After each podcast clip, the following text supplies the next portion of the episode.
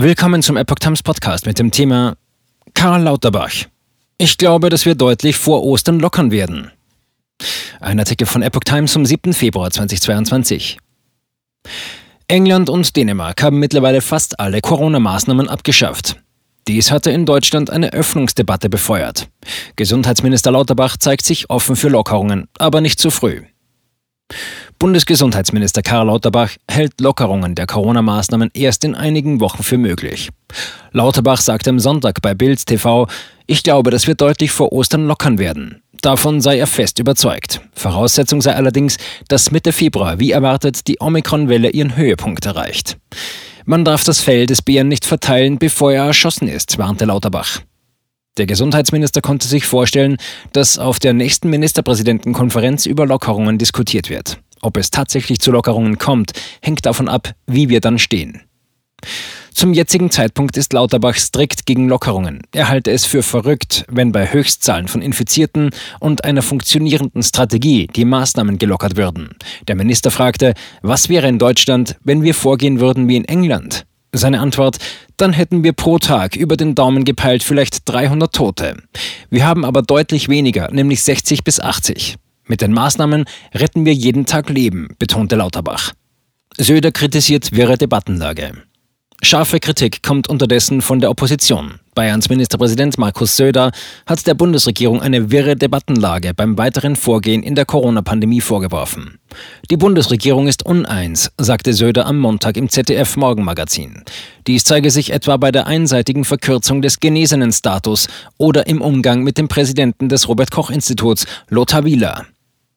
Söder warb vor der am 16. Februar stattfindenden nächsten Ministerpräsidentenkonferenz dafür, die derzeit geltenden Beschränkungen zu lockern. Einschränkungen der Bevölkerung seien dann richtig, wenn das Gesundheitssystem extrem belastet sei. Das sei derzeit bei der Omikron-Variante aber nicht der Fall. In solch einer Situation müsse in der Balance von Freiheit und Sicherheit die Freiheit einen stärkeren Platz finden.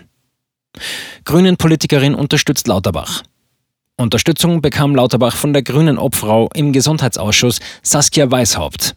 Wir haben die Verantwortung, die Gesundheit und das Leben aller Menschen zu schützen. Dazu gehört auch, nicht einfach voreilige Öffnungen und Lockerungen anzukündigen, sagte die Grünen-Politikerin der Augsburger Allgemeinen.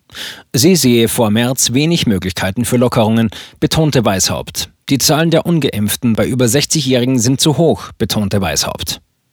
An der Frage, wie es nach dem 19. März mit den infektionsschutzrechtlichen Schutzmaßnahmen weitergehen soll, arbeiten wir gerade mit Hochdruck, erklärte die Koalitionspolitikerin. Ich persönlich sehe gerade bei einzelnen Maßnahmen die Notwendigkeit, diese zu verlängern. Am 19. März läuft das Infektionsschutzgesetz aus, das die Grundlage von Corona-Maßnahmen wie Maskenpflicht und Nachweispflicht des Impfstatus bildet. Weishaupt zufolge wünschen sich viele Bürger eine bessere Krisenkommunikation von der Politik. Dazu gehört aber eben auch, keine falsche Hoffnung zu machen, die dann wieder zur Enttäuschung führt, betonte sie. Dies bedeutet, dass derzeit noch nicht Öffnungen für Mitte Februar angekündigt werden könnten. Montgomery fordert Öffnungsdebatte. Der Vorstandsvorsitzende des Weltärztebunds, Frank Ulrich Montgomery, sagte hingegen, die Öffnungsdebatte komme nicht zu früh, sondern genau richtig. Wir müssen jetzt festlegen, was, wann und unter welchen Umständen geschieht, forderte er in der Rheinischen Post. Dabei müssen wir aber höllisch aufpassen, dass manche Diskutanten nicht die abstrakte Debatte mit einer konkreten Handlungsanweisung verwechseln. Mit Blick auf eine mögliche bundesweite Aufhebung der 2G-Regel im Einzelhandel forderte Montgomery eine bessere wissenschaftliche Datenlage, die dann bundesweit Anwendung finden müsse. Entscheidend ist, wo die Infektionstreiber sind. Sind es nicht die Kontakte im Handel? Dann sollte 2G dort durch eine konsequente Maskenpflicht ersetzt werden, sagte er der Zeitung. Wir brauchen mehr wissenschaftliche Evidenz, was wo geschieht. Aber diese sollten wir dann auch bundeseinheitlich und konsequent umsetzen. Nicht Hü in Brandenburg und Hott in Sachsen-Anhalt, betonte der Weltärztechef. Lauterbach will allgemeine Impfpflicht. Lauterbach warb indes erneut für die allgemeine Impfpflicht. Wenn wir im Herbst tatsächlich eine Impfpflicht bekämen, dann glaube ich, ist der Spuk weitestgehend vorbei, weil wir damit die Impflücken geschlossen bekommen. Der Minister machte deutlich, dass dies nur für eine Impfpflicht für alle Erwachsenen ab 18 Jahren gelte. Wenn wir eine Impfpflicht machen, ab 50 oder jeden zweiten, dann haben wir nachher eine Riesendebatte um eine Impfpflicht gehabt, aber das Problem ist noch immer nicht gelöst. In der Gruppe der 18- bis 50-Jährigen seien viele, die auch schwer erkranken könnten und die geschützt werden müssten. Lauterbach zeigte sich zuversichtlich, eine Impfpflicht auch gegen den angedrohten Widerstand der Union um den CDU-Vorsitzenden Friedrich Merz durch den Bundestag bringen zu können.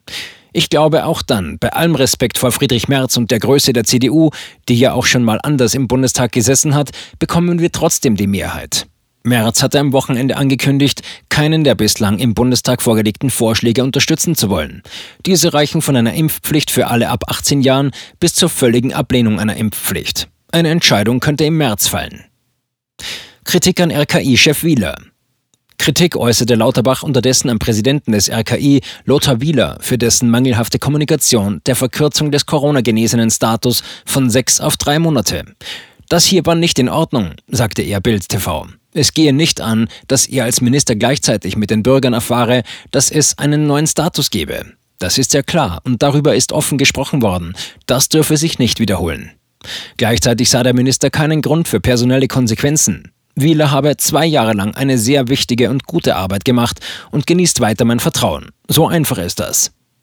Hintergrund der Diskussion ist, dass der designierte FDP-Generalsekretär Bijanjir Sarai dem Spiegel gesagt hätte, dass sich Wieler des Vertrauens der FDP nicht mehr sicher sein könne. Das Kommunikationsdebakel um den genesenen Status sei kein Einzelfall gewesen. Kurz vor Weihnachten war Wieler bereits einmal in die Kritik geraten, als seine Behörde kurz vor einem Bund-Länder-Gipfel für schärfere Maßnahmen warb, ohne dass dies nach Lauterbachs Angaben mit ihm abgestimmt gewesen war.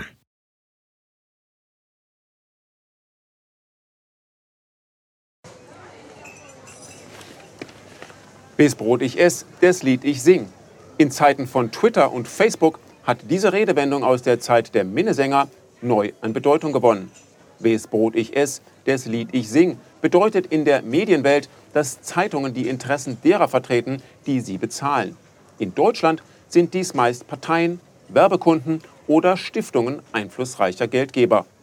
Die Epoch Times ist frei von allen solchen Einflüssen und steht allein in der Verantwortung derer, die sie finanziert, nämlich Ihnen, unseren Lesern.